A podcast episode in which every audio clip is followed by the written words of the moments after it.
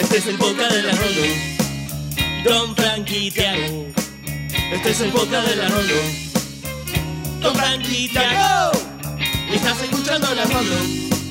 Y otra semana vamos a recordar el Cenicum que amás.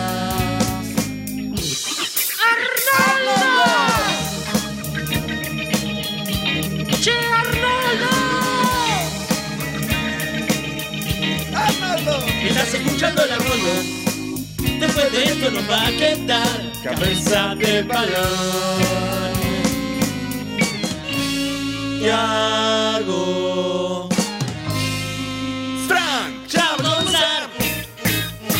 el Arnoldo Podcast.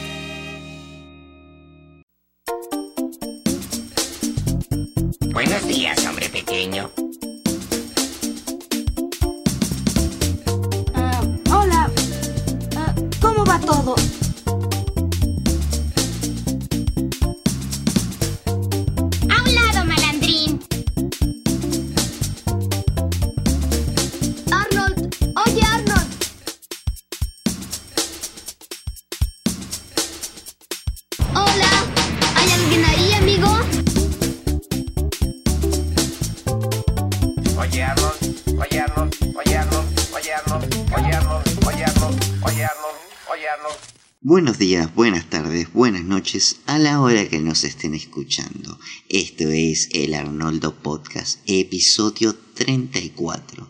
Yo soy Tiago y estoy con mi colega podcastero por antonomasia, el gran Frank. ¿Cómo anda, Frank? ¿Cómo estás, Tiago? ¿Todo bien? Todo bien, todo bien.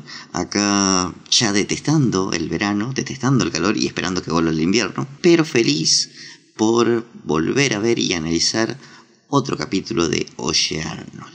Eh, la verdad que tengo los mismos sentimientos encontrados con el verano, al igual que vos. Eh, lo odio, lo sufro, me hace muy mal y espero el invierno también. Pero como vos dijiste, también espero que sea miércoles para tener otro nuevo episodio del Arnoldo como este, el número 34 ya. Y saludo entonces a todos los oyentes del otro lado del dispositivo que hayan escogido para escucharnos esta vez. Y como siempre, como ya es tradición nuestra, Tiago, vamos a comenzar leyendo los comentarios del capítulo anterior, ¿te parece? Me encanta. Vamos a los comentarios de la entrega anterior. Eso fue estupendo, hijo. Es una pena que no pueda pasarlo al aire.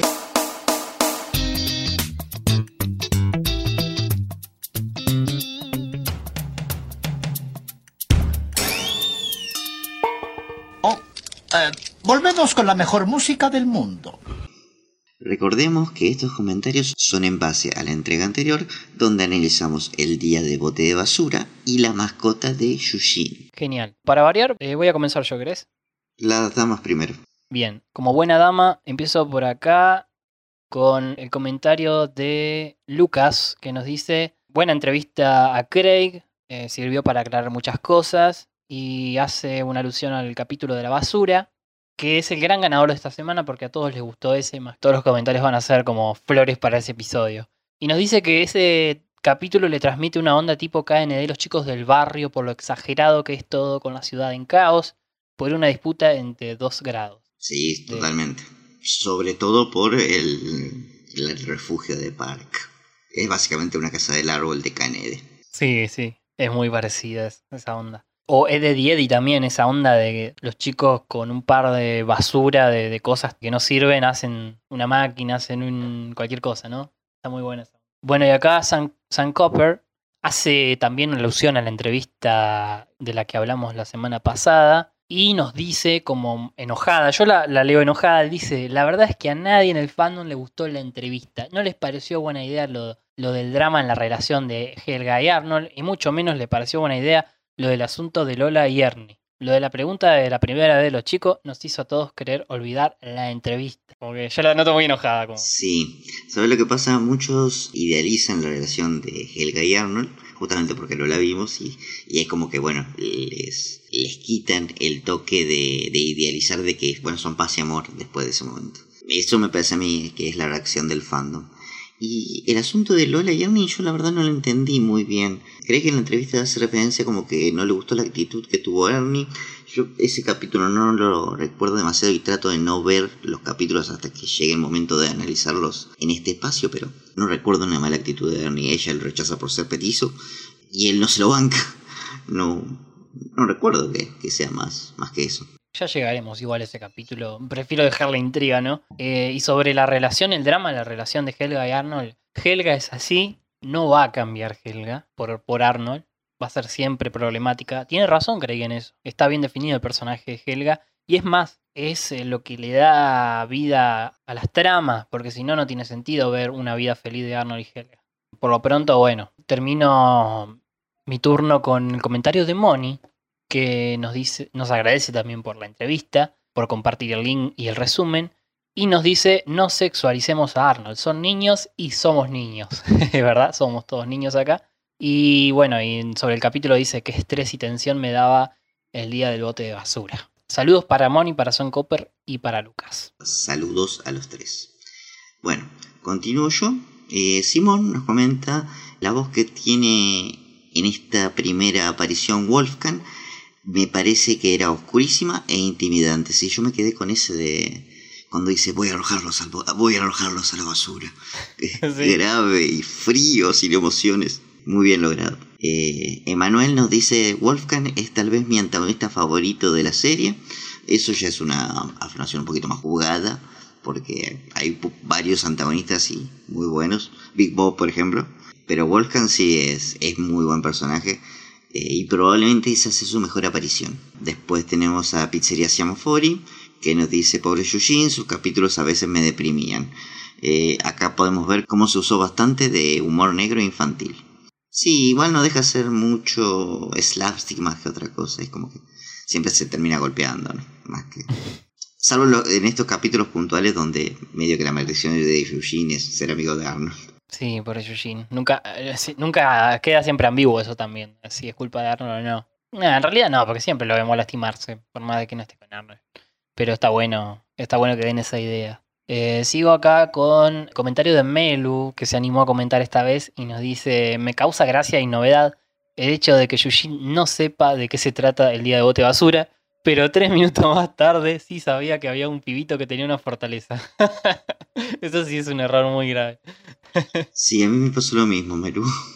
En más no lo nombramos en el capítulo, lo pasamos por alto esa parte, pero sí. Después Facu nos dice, todavía sigo odiando a la comadreja por traicionarlo. Todos odiamos a la comadreja. Creo que le pasó lo mismo que, a vos, a Facu. Capaz que descubrió la traición con, la comadreja. Em, nos pregunta Facu también, ¿van a hacer el top 10 de esta temporada? Eh, sí, sí, lo vamos a hacer. Por ahora, Tiago quiere ahorrar tiempo. quiere tomarse su tiempo para hacer el top. Eh, este es un poco más difícil de hacer, porque la vara, los capítulos son muy distintos con respecto a la primera temporada. En la primera temporada eran todos muy buenos o medio pelo. Acá son muy diversos. O eras el hombre paloma o eras el rey de la alcantarilla. Claro, acá es como un poquito más peleado, sí, sí, sí. Pero igual lo vamos armando y lo, lo vamos a tener. Esperemos que también ustedes vayan armando el suyo. Como para también no, tomarnos tanto tiempo de decirlo todos los capítulos, mejor decirlo ya casi al final. Eh, bueno, y leo el último que me toca, que es eh, Intereses Conectados Podcast. Se ve que son unas colegas que tienen un podcast. Estuve chequeando un poco qué, tenían. Era, eh, está bueno lo que hacen porque cada una elige un programa, una serie y tratan de encontrarle una relación en el programa que hacen, digamos. me escuché uno el otro día, que una serie que me gusta mucho de Freak Geeks. ah, hola, hola más. Sí, sí, amo esa serie African Geeks. Hablaron sobre eso, así que me encanta. Le mando un saludo y bueno, ellas nos decían, no puedo creer que me haya olvidado de estos episodios, qué buena serie. Qué bueno que anden por acá, eh, les mandamos un saludo a las chicas de Intereses Conectados. Felipe nos dice, me quedo con el día del bote de basura. Qué manera de crear ansiedad y mantenerme pegado. Y es interesante que Sting termine en un bote de basura. Igual que como en los episodios del pequeño libro rosa o el de las amígdalas. Ah, mira, no me acordaba que en el de las amígdalas terminaba en un bote de basura de Stingy. Sí, como que Gerard lo empuja porque él se quería quedar con su lugar, ¿de acuerdo? Es verdad. Stingy se quería quedar con el lugar en el coro. Oh, Moonlight, eh, bueno, en un comentario de Juan Di, quien estuvo eh, participando con nosotros en el directo del sábado, en el último Arnoldo at Night. Pueden revisarlo si aún no lo han escuchado. Nos comenta, esta semana me quedo con el Día del Bote de Basura, que tiene mucha más acción y es más divertido de ver. Y el otro colega que estuvo con nosotros, que es Ignacio Dala, también comenta, esta semana me quedo con el Día del Bote de Basura. El vivo del sábado estuvo hermoso. Gracias Juandi, gracias Igna, eh, gracias Felipe, a los tres le mandamos un abrazo. Y medio que unánimemente todos se quedaron con el Día de Bote de Basura. El gran ganador de esta semana. Quizás pueda llegar a lo más alto de la temporada. Sí, parece, parece que es un candidato a estar en un top. Entonces terminamos esta sección de comentarios. Eh, les recordamos eh, que si quieren aparecer en esta sección, lo único que tienen que hacer, lo único, es comentar el último podcast y nosotros lo vamos a leer al siguiente. Así que, eh, habiendo dicho esto, vamos a pasar a la columna semanal de mi amigo Tiago.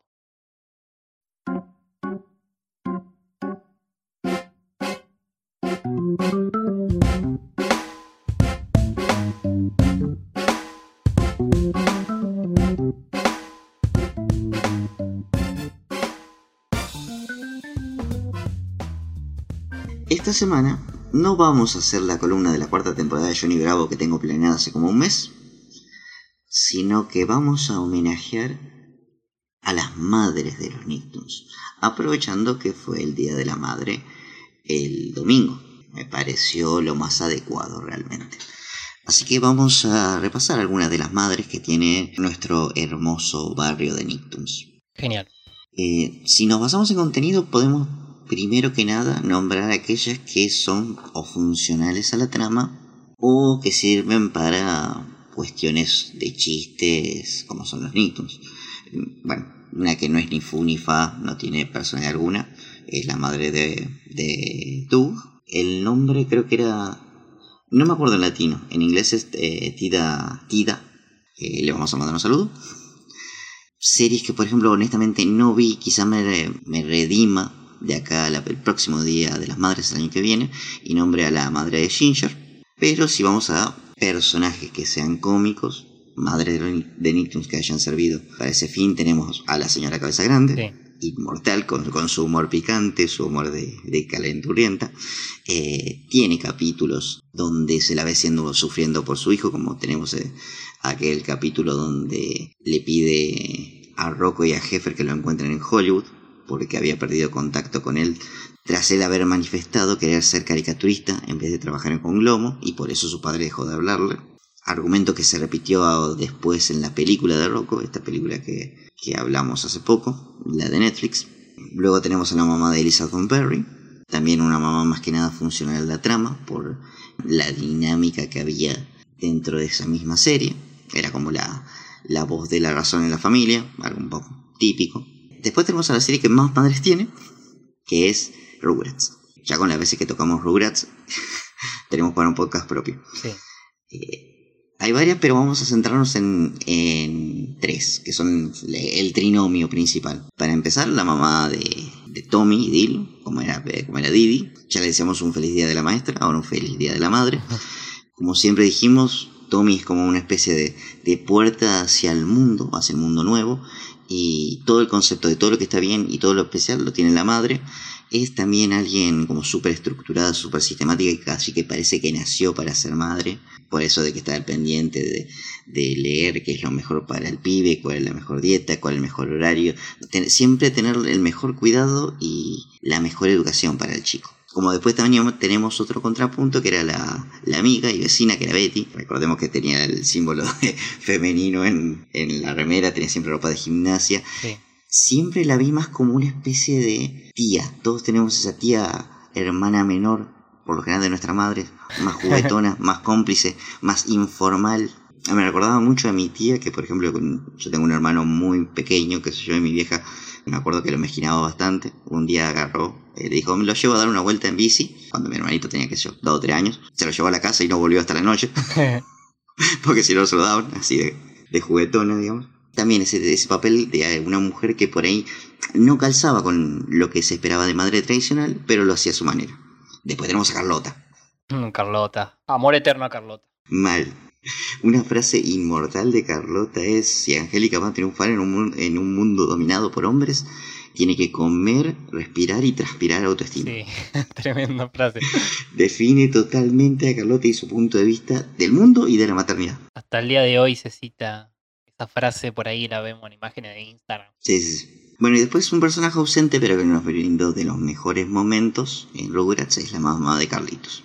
No lo vamos a recordar porque no quiero llorar, Sí, pero tiene un hermoso capítulo. pero tiene un hermoso capítulo. Si tuviéramos que hacer un top de madres, hay una que entra casi que se... O sea, si no pelea el primer lugar, lo, lo disputa ahí, cuidadito, que es la madre por excelencia de nuestra querida serie. Y con el perdón de Estela, todo bien con Estela, pero Estela no está.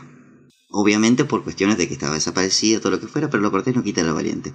La madre por excelencia en nuestra querida serie de Oye Arnold es Pookie. Pookie. Pookie es una madre típica, sí, pero acompaña a Arnold de una forma que rara vez vemos eh, a otra madre, siempre desde su punto de vista, siempre alentándolo, eh, nunca minimizando sus problemas o lo que él considera incorrecto, sino apoyándolo. Mm. Eh, ella lo ayuda a secuestrar una tortuga y liberarla porque por simplemente la creencia de que la vida animal no tiene por qué ser despreciada o porque es vieja. Eh, si Arnold quiere proteger un árbol porque cree que simboliza algo más que los deseos avariciosos de un empresario, ella va a estar ahí para apoyarlo. Tenemos a otra madre que es todo el potencial y todas las buenas intenciones, pero dormido, que es Miriam. Mm. Eh, y bueno, después hay otras madres en la serie, pero creo que todas quedan opacadas por estas dos, sobre todo por Pookie. Y después ah, también hay otra que tiene un muy bello momento, una bella historia, pero que sigue siendo un personaje invisible, que es la mamá de Zuko, Ursa, la madre de Zuko, quien no vio el maestro, el último maestro del aire, quien, quien no vio Avatar. Recordemos que era un personaje ausente, desaparecido, quien vagas pistas nos dicen que dio la vida por su hijo, y que la conclusión de su historia está en un material adicional a la serie, que es un cómic. Eh, cierra la historia de una forma muy, muy piola. ¿Qué otra madre podrías nombrar vos de, de los Nicktoons? Uy, tengo varias. Primero, la mamá de Sim, que era una supercomputadora. Te quiero, invencible, el brazo robótico. un brazo robótico era así. sí. Em, después, bueno, podemos nombrar a la madre de los castores, que también era media genérica. Era media... Mm, Podemos clasificarla como la que solamente servía o era funcional en la serie, ya sea para un chiste o para un rol. Sí, eh, la madre de Jimmy La madre de Jimmy también tenía un poco más de presencia porque siempre estaba ahí atento a él. Eh, lo más gracioso de ella era que Carr estaba enamorada de ella en Jimmy Neutron. Sí, es verdad. Quedaba muy opacada por el padre. Eso, podría, eso suele pasar. La mamá de Timmy es gracioso todo lo que quieras, pero por ejemplo, de Timmy Turner en Los Padres Mágicos. Pero comparado con el padre es como que... Eh, otra madre así medio de ese estilo, la madre de Bob Esponja, también Mm. súper cariñosa y comprensiva, pero nada más que eso, no, no sabemos más nada. Estaba la abuela de Bob Esponja, que era también una gran madre, digamos. Estaba la mamá cangrejo. mamá cangrejo, sí, mamá cangrejo, boludo, sí, aguante la mamá cangrejo. Eh, cuando los caga Pedro hace pintar la casa. Gran momento. Sí, sí, sí. Em, bueno, la madre de Cacto, que La madre de que, ah, Esa sí podremos destacarla. Sí, sí, porque eran padres desaparecidos hasta cierto momento de la serie, igual que Arnold casi, pero eh, acá lo llegamos a ver, digamos, en la, dentro de la Sí, serie. sí, aparte vieron a Cat Dog. Ya, ya hablamos un poquito del trasfondo de Cat Dog, de cómo ellos son parias, a falta de una mejor palabra, y cómo la serie los trata como parias, los trata como, como que son los bichos raros dentro de todos los bichos raros. Y vamos a destacar a la madre de Cat Dog porque, bueno, si bien ellos eran una pareja típica, los padres, no ven algo, no nos asustan porque ellos sean diferentes, lo abrazan. Sí, es muy linda la historia de Dog y todo eso. Ya va a tener su propio bloque. Pero creo que esas son todas las madres que más o menos destaco y recuerdo. Bien, a todas ellas les mandamos un feliz Día de la Madre y a todas las madres que escuchen este podcast y las que no también, les mandamos a todas un abrazo. Bien, sin más que agregar, podemos pasar a los capítulos de esta semana. Vamos a ello.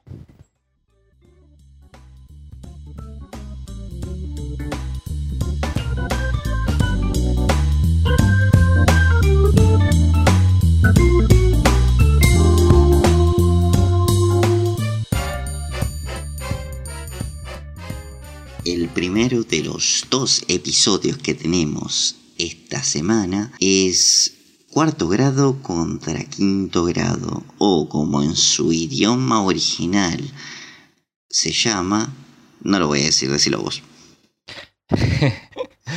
El primer episodio que tenemos entonces, eh, como vos bien dijiste, en latino le pusieron cuarto grado contra quinto grado, pero en inglés el nombre es Mad Bowl, que es básicamente un juego de palabras con lodo y con fútbol. También se le dice así a los partidos, básicamente los partidos en los que se juega con barro. Y tiene mucho que ver con lo que sucede en este episodio, más, más con el final, pero bueno, no nos adelantemos. Te digo que el que escribió este episodio es Jonathan Greenberg otra vez. Eh, había escrito, recordemos, el tan aclamado episodio de- del bote de basura. Vuelve de vuelta con otra historia con los de quinto grado. Se ve que los inventó él básicamente porque está escribiendo los episodios, así que... Esto es, es- es raro que pase. Tenemos dos episodios seguidos con un mismo antagonista y casi, casi que reutilizamos una trama, ¿cuánto? Dos capítulos después. Hablando ya del, del no de, de este, sino del segundo capítulo de la semana. Ah, es verdad, es verdad, es verdad. Hablando de- del episodio de Gerald, es verdad. Es raro, es raro, pero no me disgusta.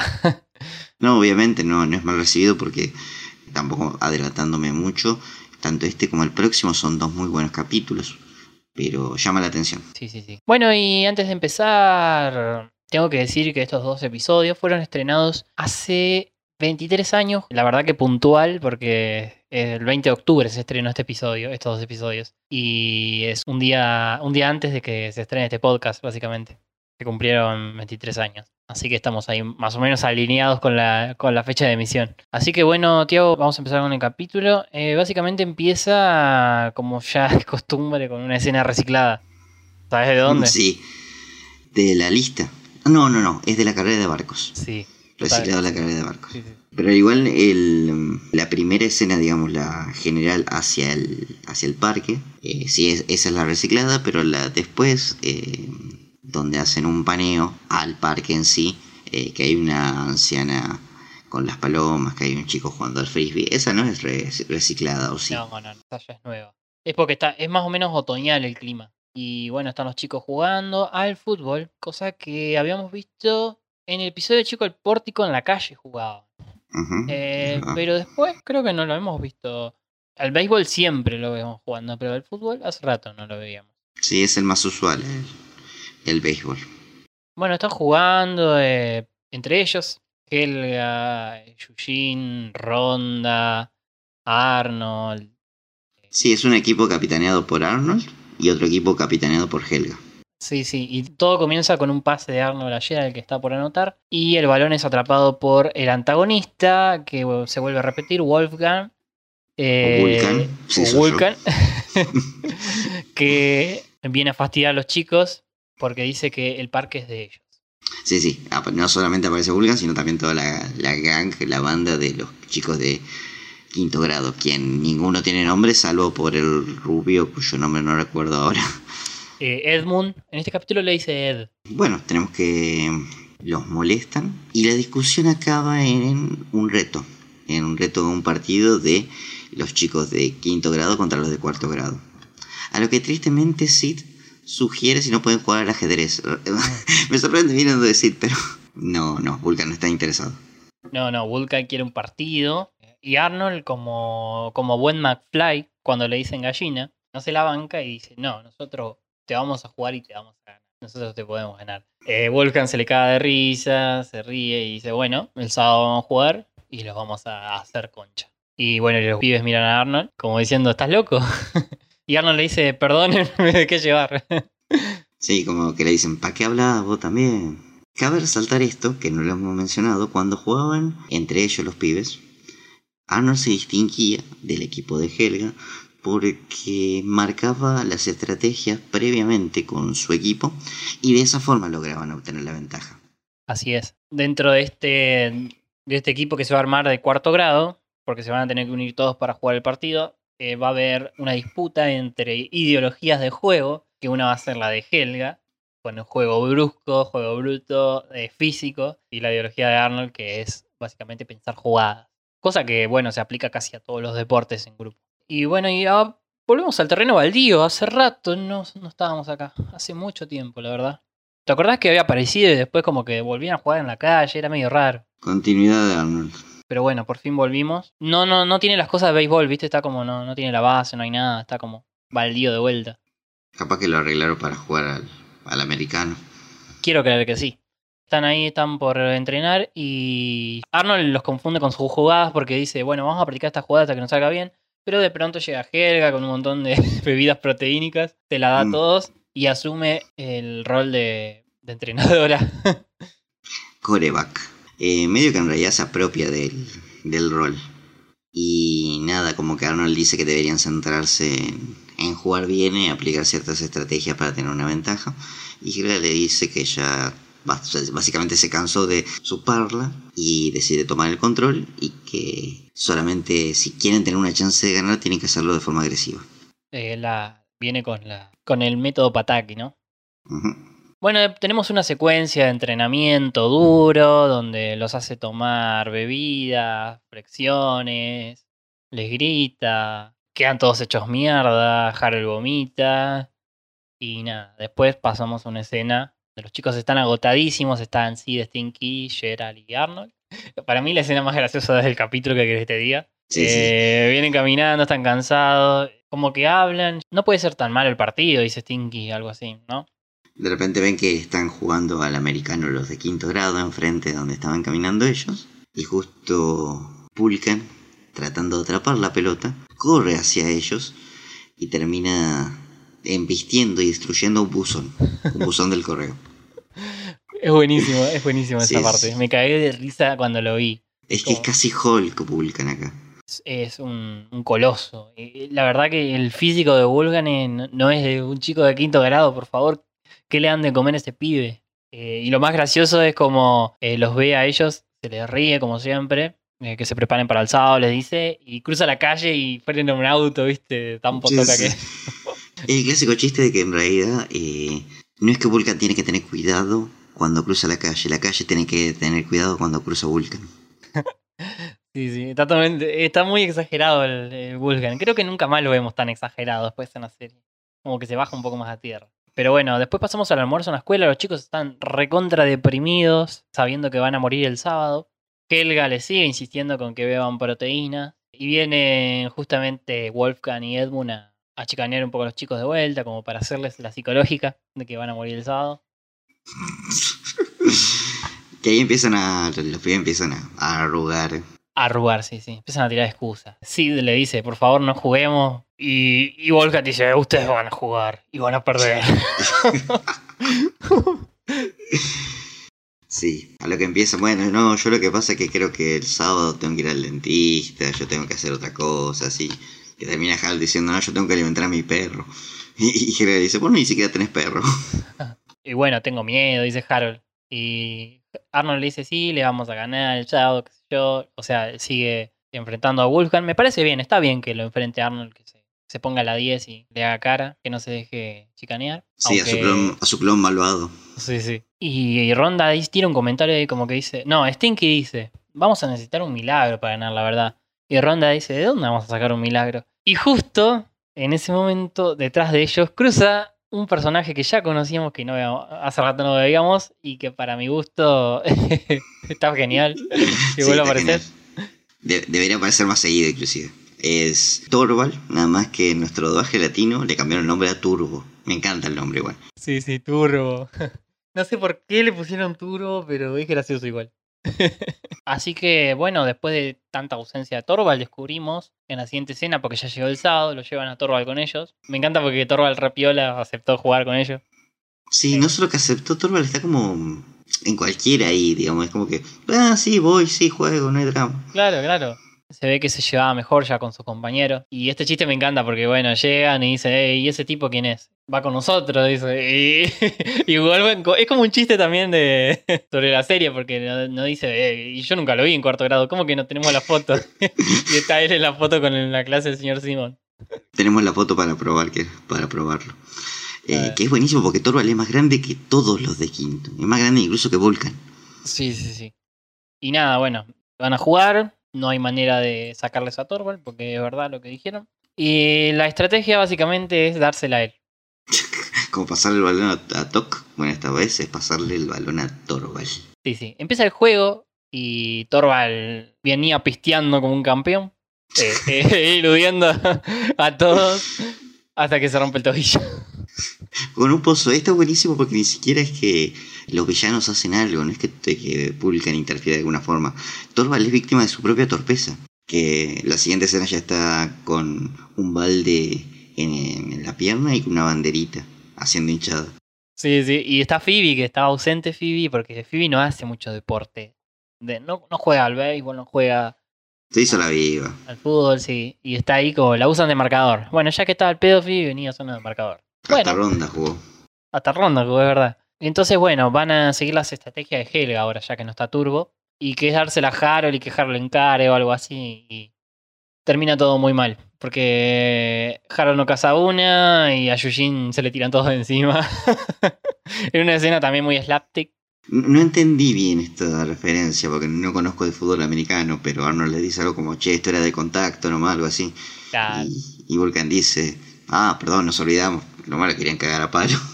Claro eh, Arnold le dice como es, to- es touchable, jugar sin contacto, como si jugás un fútbol 5 también, viste, que se juega tranqui, pero no, lo de quinto grado no te lo van a tomar tranqui. Es más, en la siguiente escena vemos como con los dedos, Torvald con su potencia lo empuja así a la mierda. Y nada, vemos un montón de... Una, es una secuencia básicamente de cómo salen apaleados los de cuarto, ¿no? Cuando están en una suerte de entretiempo, Phoebe le dice, mira, vamos 40 a 0, nos están ganando por goleada. A lo que le insiste, che, es momento de que apliquemos nues- nuestras estrategias, tenemos que usar la cabeza, no podemos seguir peleando a fuerza bruta.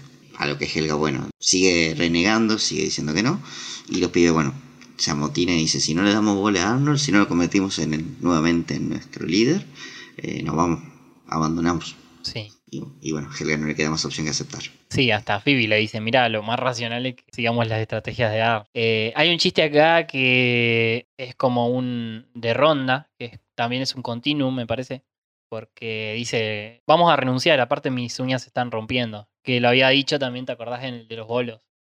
Que no quería seguir jugando por las uñas. Que posteriormente yo recuerdo que su, su frase característica era eh, oficialmente mi vida está arruinada. Bien, bien dramática.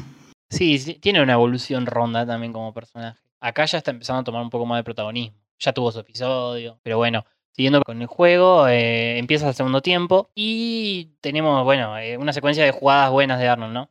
Básicamente terminan empatando el juego, ¿no? 42 a 42. Lenta pero progresivamente eh, empatan el juego. A lo que eh, Yujin, al ver el empate, eh, está súper contento y dice algo como que nada puede salir eh, mal. Y él, ya como colorado mufa que es, Nada, pueden valer sal eh, mufa el juego y se, se nubla y empieza a llover. de la nada. Acá uno de los de quinto intenta arrugar, Edmund, y Wolfgang dice, no, nosotros no empatamos con los de cuarto grado, porque somos de quinto grado y somos fotoca. Y, y nada, dice, no, vamos a jugar hasta que termine. Queda un tiempo para una última jugada, ¿no? A lo que usan la jugada de Arnold, que es la estatua de la libertad. Alto nombre. Siempre me imaginé cómo carajo será. Eh, ¿Corren en forma de la estatua de la libertad? ¿Qué onda? Es verdad. Eh, debería haber investigado sobre eso, pero no lo hice. Hay tiempo también para un soliloquio de Helga antes de que hagan la jugada. Y para, y para un chiste de, de Brainy. También, también. Que lo volvemos a ver. El segundo en esta temporada, creo. Sí, así es. Y bueno, sin ir más lejos, realizan su jugada que consiste en pasarse la pelota mutuamente hasta que Gerald tiene la oportunidad de anotar y finalmente lo logra. De una forma bastante épica, porque es como el pase que había dado hoy Arnold cuando apareció Torvald, pero esta vez se concreta, porque casi la, usan casi la misma imagen, pero le cambian sí, el sí. fondo. y Gerald en el medio del barro anota el touchdown, como se le dice en fútbol, y todo se le tima encima y onda muy, muy potrero, muy... Me vas a acordar las publicidades de fútbol. Este capítulo en particular no tiene un final o un cierre, digamos, simplemente ganaron el partido, se escucha a Vulcan discutiendo con Edmund, vemos el cielo y, y corta. Es medio parecido a otro que había escrito Greenberg, el del calor, que termina más o menos parecido con la lluvia y... Sí, pero eso tiene un cliffhanger para el siguiente capítulo. Mm, Es verdad. No sé, no me disgustó este. A mí, me parece lindo, pero no es de los mejores igual. Eh, a mí me gustó esta temática identificable, bien típica de, eh, de la niñez, de, bueno, el A contra el B. Sí, sí. Eso me, me gustó mucho. Me parece también un muy buen uso de Vulcan. Creo que entre sus dos apariciones eh, se perfila ya para, para tener un puesto entre mejor antagonista. Por lo menos de esta temporada. Sí, mm, a ver, está buena esa temática de, de- del picadito ahí en el, en el parque. Y también destaco a Wolfgang, que es lo más gracioso de este episodio. Y me gustó más eh, este que el anterior. Sobre todo el chiste del buzón. Así que nada, eso. pasamos al siguiente. El segundo de los capítulos que nos tocan esta semana es Gerald se muda. Así es, Gerald Moves Out. Eh, muy bien, estuvo acá el doblaje. Por ahora va ganando los buenos, las buenas traducciones de, de los títulos. Un Sí, sí, poquito más son- acertadas. Y este capítulo está escrito por Steve Bixten. Vuelve el querido Steve Bixten. Con un gran capítulo para mí. Acompañado de Danica Ivansevich, que es otra de las escritoras que ayuda en. Ya ha escrito eh, episodios en conjunto. Eh, el del Jack el Cuatro Ojos había escrito ella, con Craig. Y bueno, este es el segundo. Esta vez con el buen Bixten. Así que vamos a comenzar. Bien, para empezar tenemos un plano general de la casa de los Johansson, un plano también reciclado, pero menos afano, porque bueno, es la casa de los Johansson, tampoco es que vas a hacer un plano distinto de eso cada vez. Vemos que arranca la mañana y Gerald se levanta. Empieza el día, quiere ir al baño, está ocupado y tiene un cartel que dice entra bajo tu propio riesgo. Aparentemente adentro está Jimmy que no lo deja entrar, sale, Jimmy enojado, le da un golpe, así como un coscorrón, y lo deja tirado en el suelo. Linda forma de arrancar la mañana. Sí, como que le hace una llave o algo así. Mm. Sí, una llave, una llave. Después, bueno, baja Gerald por las escaleras, ya cambiado parece, y encuentra a Timberly con sus cassettes, a los cuales les arrancó la cinta, cosa que era lo peor que te podía pasar si tenías cassettes en los 90. Sí, a mí me pasó varias veces. O sea, mientras no se corte, se podía curar, pero ya una vez que se corta, no, no hay vuelta atrás. A los más jóvenes les explico, el cassette era lo que usábamos antes para escuchar música en vez de los CD. Les explico, los CD era lo que vos ponías en un reproductor para escuchar la música. La música se, se produce por instrumentos musicales. Sí, medio que hoy en día incluso hay que explicar eso. Eh, sí, sí. Pero bueno, como sea, Timberly le, le desarmó todos los cassettes para envolver los libros para que no se pierdan, supuestamente. Me, me da mucha ternura Timberly, a mí me, me encanta. Sí, ella no quiere ser molesta, solamente que lo hace sin, sin darse cuenta. Ella como que intenta hacer gestos amables para con su hermano, ya sea jugar con él, porque anhela su presencia, o esto de que no pierda sus libros y nada, la termina cagando. No, aparte también el diseño de ella, como que es muy tierno también. Y Gerald después está en la cocina, contándole toda a la madre, buscando un poco de aprobación de empatía, como que le diga, "Oh, bueno, cagalos a pedo, decirle algo. Y la madre como que no le da ni bola. Y le dice que le deje su ropa sucia a la noche porque, bueno. Para eh, lavarla, para ponerla a para lavar. lavarla, sí, sí. Y por último aparece el padre, cuando está sentado desayunando, quejándose. eh, bueno, el padre siempre con asuntos de dinero, de la luz que gasta. Y me encanta que le, le pone la restricción de escuchar solo dos temas por día. Eso sí es un poquito. Y eso al, al carajo, pero bueno. Eh, se ve que le 192 dólares de luz. Y es mucho igual, sí, es verdad. Sí, es mucho, mucho. Y más, llega a aparecerme una boleta mía así y me, me da un ataque cardíaco. Sí, sí, sí. Eh, básicamente, lo que tiene acá Gerald son white people problems, pero siendo negro. No sé, yo no llamaría white people problems tanto, lo llamaría más que nada eh, pendejismo. Puede ser también, sí, sí, sí. Eh, lo- el tema es que a la escena siguiente se está quejando. Me encanta porque Arnold está ahí eh, siendo ordenado por el abuelo, laburando básicamente, colgando Sí. un cartel, eh, siguiendo órdenes y Gerald se está quejando de estas pequeñeces, digamos, de la cotidianeidad. De la cotidianidad y que, a ver, que comparado con la vida de Arnold es mucho más fácil, porque, bueno, Arnold siempre lo hacen trabajar, él convive con más gente y de otra forma, con otro tipo de trato, no con una familia, o al menos no una familia convencional. Así que nada, eh, esto, esto ya lo hemos dicho un par de veces, esta sana y eterna envidia que le tiene Arnold a Gerald por tener una vida más normal, y nada, es como que tampoco le da bola a Arnold, porque se queja por quejarse. Claro, como a mí me, conmigo, a mí me venís a decir esas cosas.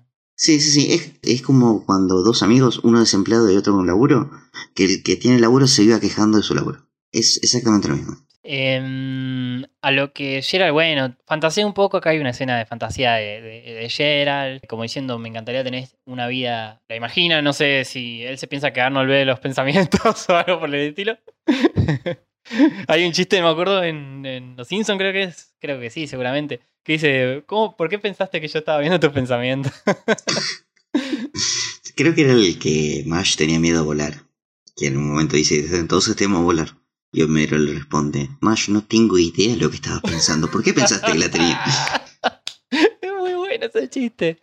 Sí, sí, sí. Bueno, lo que imagina Gerald es casi parecido a lo que imaginaba en el capítulo de la gran vida, eh, que es, bueno, vivir solo, lleno de lujos. Acá tenía un edificio para él solo, pizza, eh, esclavos, un televisor gigante, todo lo que alguien en los 90 querría. Sí. Bueno, este, este tipo de temáticas nos puede pegar a nosotros de grandes de otra forma, porque ahora todos cuando crecemos nos queremos independizar y fantaseamos como no, esto va a estar repiola, voy a hacer lo que quiero. Muchachos, mudarse solo por primera vez equivale a tres cosas. Uno, estar limpiando todo el puto día, vivir endeudado y comer pan y, y cenar pan con café al 27 de cada mes. Sí, si te alcanza, ay, si te quedan unos fideos, espectacular. No, sos, sos jardel si te quedan unos videos.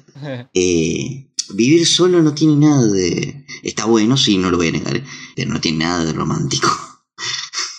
tiene sus pros, tiene sus contras, pero bueno, cada uno lo lleva como puede. Y bueno, después de la fantasía de, de Gerald, Arnold le dice, ay, tenés una gran vida, lo único que tenés que, tenés que convivir solo con cuatro personas.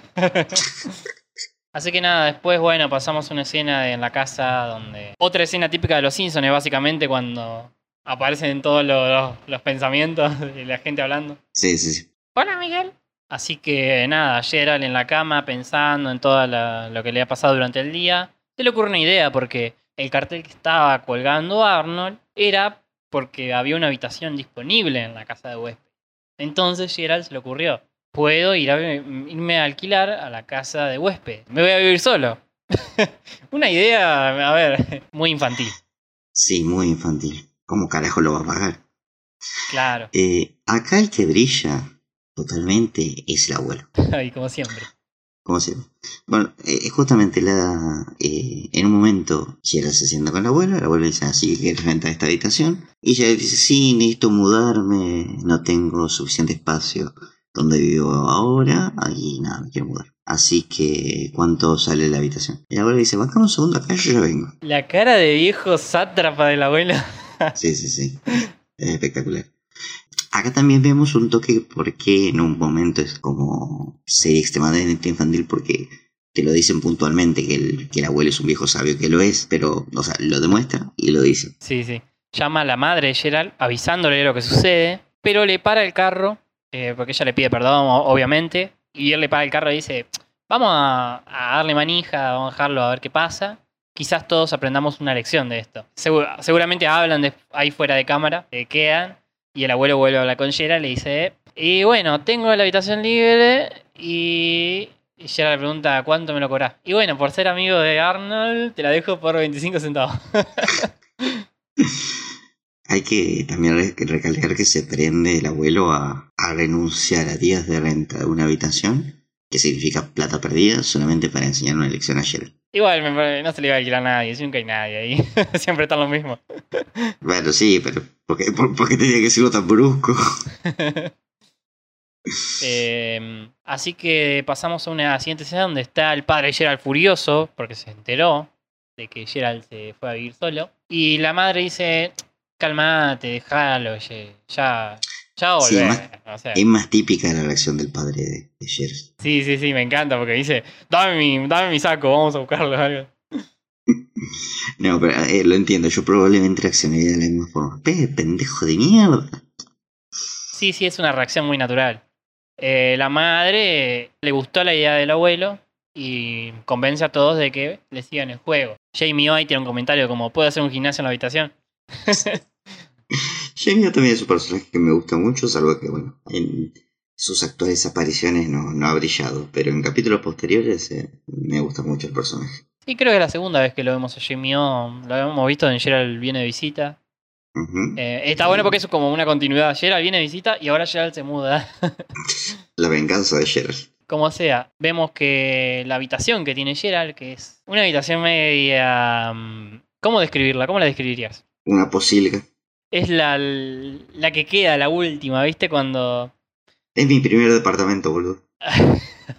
Parecido, pero no igual. Tiene una cama... Para mí es la misma habitación que le dan a, a Ronda A cuando se Ronda. vuelve pobre. Sí, sí, la misma, la misma. Sí, sí.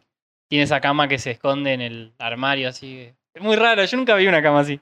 No, yo tampoco. En películas sí, pero Sí, sí, sí. eh, en la vida real jamás. Igual me parece algo bastante práctico porque te deja mucho espacio. Sí, aparte, Eh. o sea, si no tendiste la cama, puedes esconderla. Sí, eso sí, la vaca tanto la sana porque si no le queda un olor a, a encierro que... Pero bueno, después vemos una secuencia donde Arnold primero le pregunta, ¿vas a extrañar a tu familia? Y dice, nah, me tienen repodrido. Así que bueno, vemos una secuencia donde ordena la pieza, la personalizan un poco. Y al día siguiente, no, mejor dicho, esa misma noche, empieza la convivencia. Empieza la vida de soltero, entre comillas, para Gerald. Independencia, mejor dicho. Gerald lleva su ropa sucia. Me encanta como chifla porque todos los dibujitos chiflan igual. Hace... No sé por qué usan esa melodía. Sí, y de chico uno no salía a silbar así. Y lleva la, la ropa y están justo Ernie y el señor Hume discutiendo por las pelusas. Y llega el medio como ignorante de todo, le pregunta eh, si dejo la ropa ahora, ¿en cuánto me la lavan? Grave error. Sí, y aparte, el señor Hume acá está en su fase más mal llevada, porque le dice, ah, depende, ¿cuánto tardarás en lavarla tú? Sí. Y a lo que ella le responde que la tengo que lavar yo mismo. Y, y Hume le dice, sí, y además tenés que seguir las reglas. Y hay un cartel de reglas Sí, enorme. Bueno, ahí ya no le gustó a Jade. sí, sí. A Ese es el, el primer golpe de realidad. Sí. Después, bueno, se va a dormir, qué sé yo.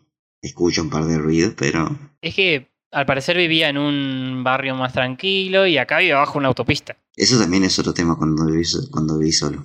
Sí, y acá eh, viene una escena clásica que se repite, la habíamos visto en el capítulo de la puerta 16 del señor Smith, eh, del abuelo cantando en el baño, mi querida Clementina. Me quiere de Clementina. Sí.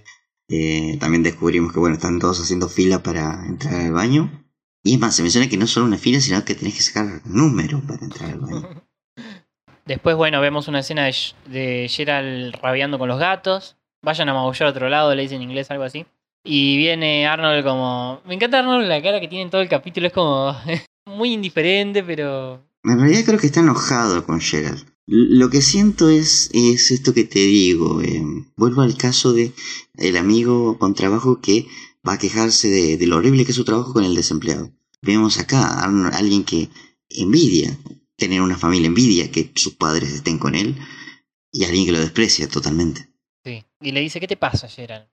Y Gerald confiesa, confiesa que la está pasando para el orto, que esto no era lo que imaginaba, que la comida de la abuela es horrible, que su ropa... pa- Me encanta porque tiene la ropa toda desteñida porque no la sabe lavar.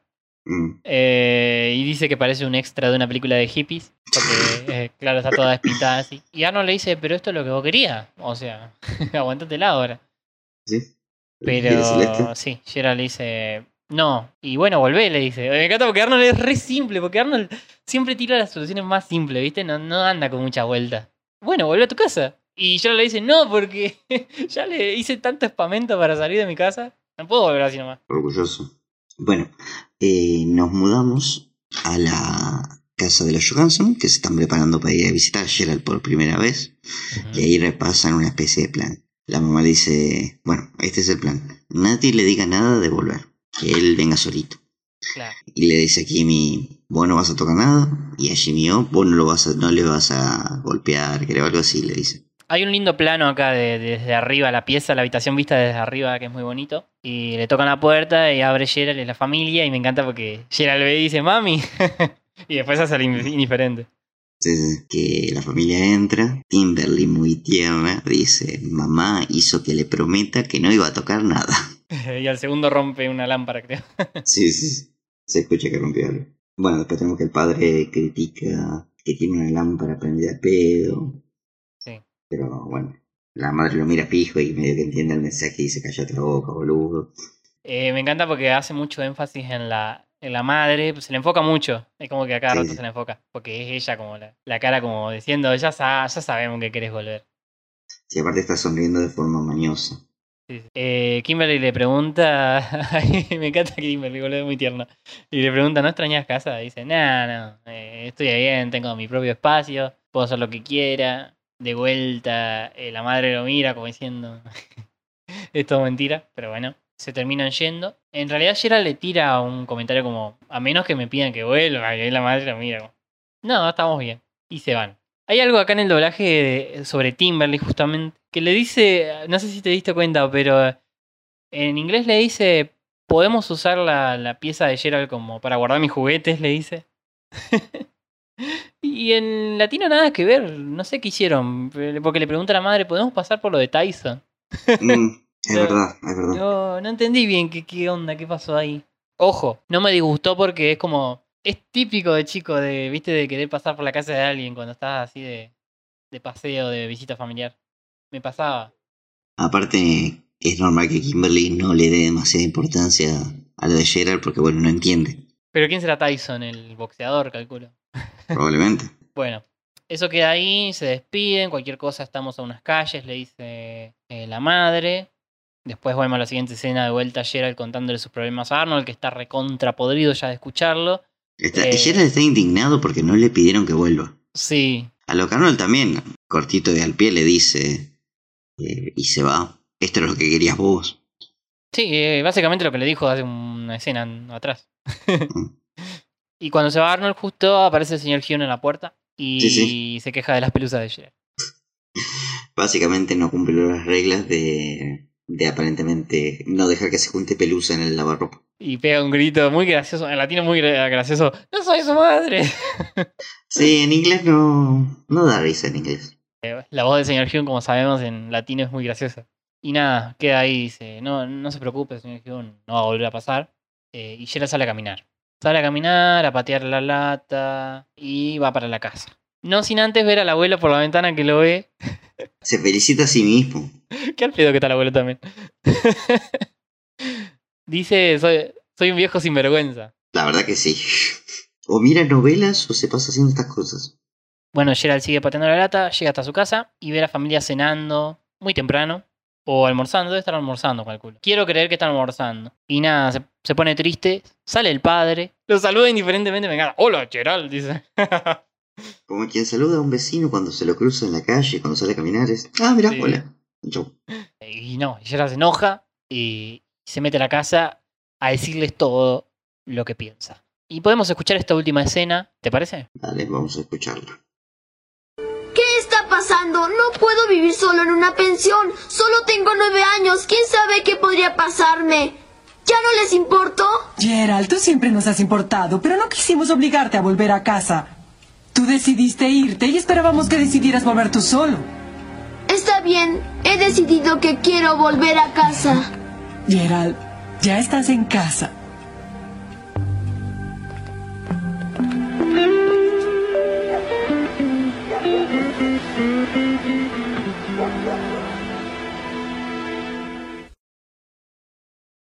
Eh, muy bonito final, a mí me parece muy eh, sutil. Sí, sí, sí. Eh, al igual que el capítulo anterior, no tiene en sí una conclusión. Se acaba la situación y termina.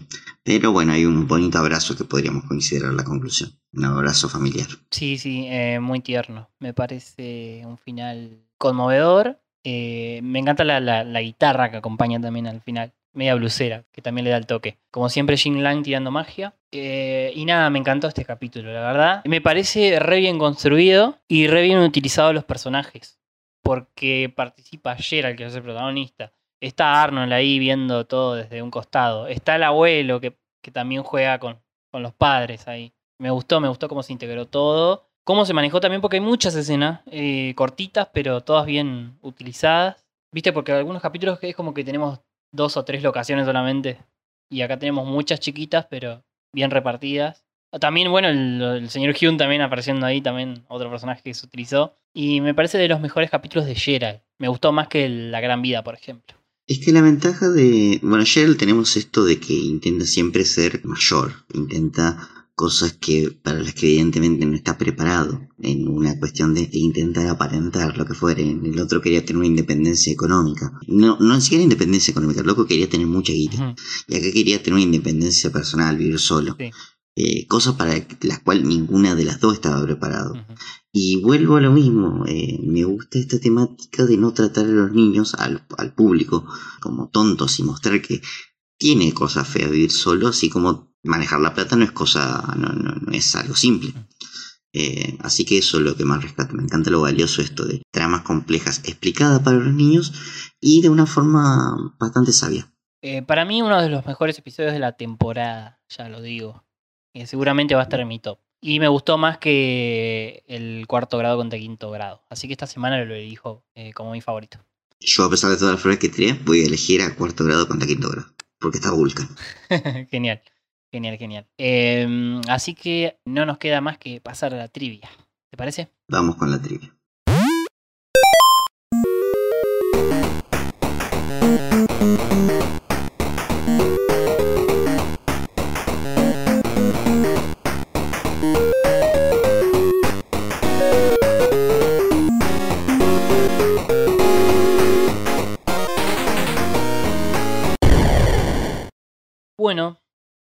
Trivia entonces. Todas esas curiosidades, observaciones y detalles que tanto te gustan, Tiago. Así que vamos con un rápido repaso. Eh, vamos con Torval primero, porque con Torval lo que pasa es que es la última aparición con diálogo. Va a volver a aparecer en el fondo Torval, va a hacer algunos cameos, pero nunca más. Lástima porque e- era un personaje muy aprovechado. Igual ya tuvo su esplendor con su capítulo propio. Que deje de aparecer justamente creo que hace aún más especial su, su capítulo de la primera temporada. Aparte, seguramente, no se les- como siempre dice Craig, no se nos ocurrió una buena idea para un capítulo. Así que. em, después, bueno, tenemos el dato sobre Phoebe, que es que nunca juega a los deportes. Me atención. Eh, justamente hace marcador esta vez. Y eh, estuvo ausente la otra vez que jugaron al fútbol am- americano, eh, cuando se el chico del pórtico. Que en ese capítulo, si vos te acordás bien, estuvo ausente Helga, ¿te acordás? Sí, lo recuerdo. Y siguiendo con el fútbol, este detalle que te voy a contar es sobre los buzones. Porque viste que Wolfgang rompe un buzón. Y por lo que estuve viendo, en Estados Unidos es un delito que te puede dar hasta tres años de cárcel romper no solo buzones, sino cualquier equipamiento del correo. Vos le rompés, por ejemplo, agredés a un cartero, o le rompés la bolsa con las cartas, o abrís cartas que no son tuyas, son como máximo tres años de cárcel. ¿Te acordás que hablábamos de la importancia del correo justamente en Estados Unidos el capítulo pasado? Sí, sí. No quisiera tener un perro que ataque a un cartero. Claro, eso también es... me- El chiste del perro con el cartero es muy, es muy recurrente, ¿verdad? Pero bueno, quién sabe cómo será la ley con los caninos. Eh, pasando por la fantasía de Gerald en el capítulo de Gerald se muda, algo para los detalles para destacar del sueño de Gerald son el retrato de Phoebe que tiene al lado de la puerta. Es Eh, es un, un gran detalle de, de los dibujantes de fondo. Tiene, bueno, su propio bicicletero. El número 33 en la entrada del edificio, que es el que lleva en la, en la camiseta. Eh, y bueno, la mucama también es media parecida eh, a la chica que le gustaba a Gerald en el episodio de San Valentín, Carla, justamente. Sí, es parecido. sí, no creo que sea ella, pero bueno, ya es una proyección en sueño. Como lo es Gloria. Es la imaginación de, de Gerald, puede hacer lo que quiera. Sí, sí, a- aparte vemos al, al mozo de Che París llevándole la pizza, todo posible. Eh, anoté las reglas que estaban en, el, en la habitación de lavado. Son muy graciosas, como siempre, son detalles que si los cachás y podés frenar ahí el frame y leerlos, te cagas de risa. Las reglas son, use solo monedas de 25 centavos, no fichines, eh, que en inglés son slacks. Son esos fichines los, que son redondos como una rosquilla, Como los que por ahí uno pide para la máquina de café, por ejemplo. Claro, claro. Después, bueno, dice doblar los calcetines, limpiar la trampa de pelusas, que esa es la regla que dice el señor Hume. eh, lavar las sábanas solo los lunes. De lo contrario, ir a la habitación de al lado, que no sé qué habrá en la habitación de al lado. Sí, eso me da más miedo que otra cosa, pero bueno. Después dice, está prohibido usar la secadora sin la supervisión de un adulto. Eso es para Arnold, porque no hay otro pibe en la casa. Sí, no hay otro. Eh, esta, esta- esta es la más graciosa quizás de todas. Está prohibido poner música moderna los jueves y los sábados. Eh, después, bueno, no lavar las pantuflas peludas, las pantuflas, las clásicas pantuflas de peluche. Al parecer no, no hay que lavarlas ahí. Y se permite fumar dentro de la lavadora cuando se están jugando o algo así. Ente- Claro, como que se puede fumar mientras hace el enjuague, mientras están jugando la ropa. Cosa que nun- creo que no- nunca vi un personaje jugando en Arnold. Creo que no te lo permitirían en Nickelodeon, ¿no? No, no, para nada. Eh, es más, incluso en, en series para. en series de horario prime time hay todo un tema con permitir que, que los personajes fumen. Eh, igual, vamos a preguntarle a los oyentes si recuerdan alguna escena de un personaje fumando, que la acote. Eh, yo me acuerdo una en el episodio de Abner, que me acuerdo que el conductor del camión de basura estaba fumando, un puro, pero después otra no me acuerdo. Mm, puede ser, puede ser. Bueno, y el último que tengo para cerrar esta trivia, Tiago, es eh, la lata que está pateando Gerald cuando va caminando hacia su casa. Y parece ser una lata de Coca-Cola. es re evidente la referencia. Sí, sí, aparte creo que es la primera vez que vemos una marca real en Arnold. Obviamente no se muestra por completo. Te hace entender que es Coca-Cola. Espero que no se haya comido un juicio Craig por esto. Claro, claro. Es Esperemos no. más, es más, parece la Coca-Cola a cero, ¿no? Porque es media gris con rojo. Sí, blanca en realidad yo la vi, pero sí. Así que nada, bueno, esos han sido todos los datos para esta trivia, concluyéndola y concluyendo el episodio 34 del Arnoldo. Así que si me, si me podés decir los capítulos para la semana que viene, estaría muy bueno. Los capítulos para la próxima semana son Video Investigadores y Phoebe hace trampa. Como siempre pueden verlos en nuestra página web elarnoldo.pythonanywhere.com. Debo confesar vi estos capítulos por error pensando que eran los de esta semana y bueno, voy a spoiler un poquito, no son de mi agrado. Em, a mí hay uno que no me gusta, que es el primero, pero bueno, eh, eso será asunto de la semana que viene. Nosotros por lo pronto pasamos a la cortina de cierre. Pasemos.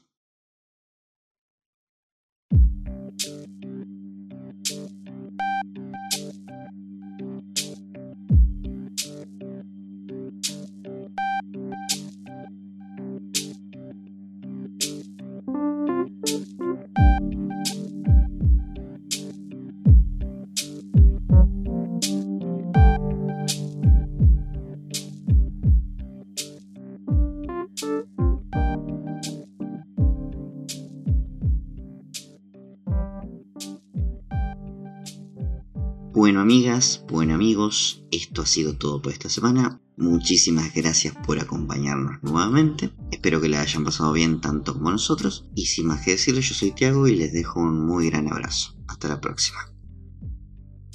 Bien, Tiago, gracias por acompañarme otra semana analizando nuestra serie preferida. Gracias a los oyentes del otro lado por estar siempre. Eh, a los que estuvieron en el vivo del sábado también les agradecemos un montón por el banque. Les recordamos que tenemos en nuestras redes sociales Instagram el punto arroba Arnoldo Podcast en Twitter, el Arnoldo en Facebook. Pueden escucharnos por Spotify, por Anchor y por YouTube. Y sin nada más que decir, les pedimos hasta la semana que viene. Recuerden lavar sus vallas antes de comerlas y volar siempre hacia el sol. Hasta la semana que viene.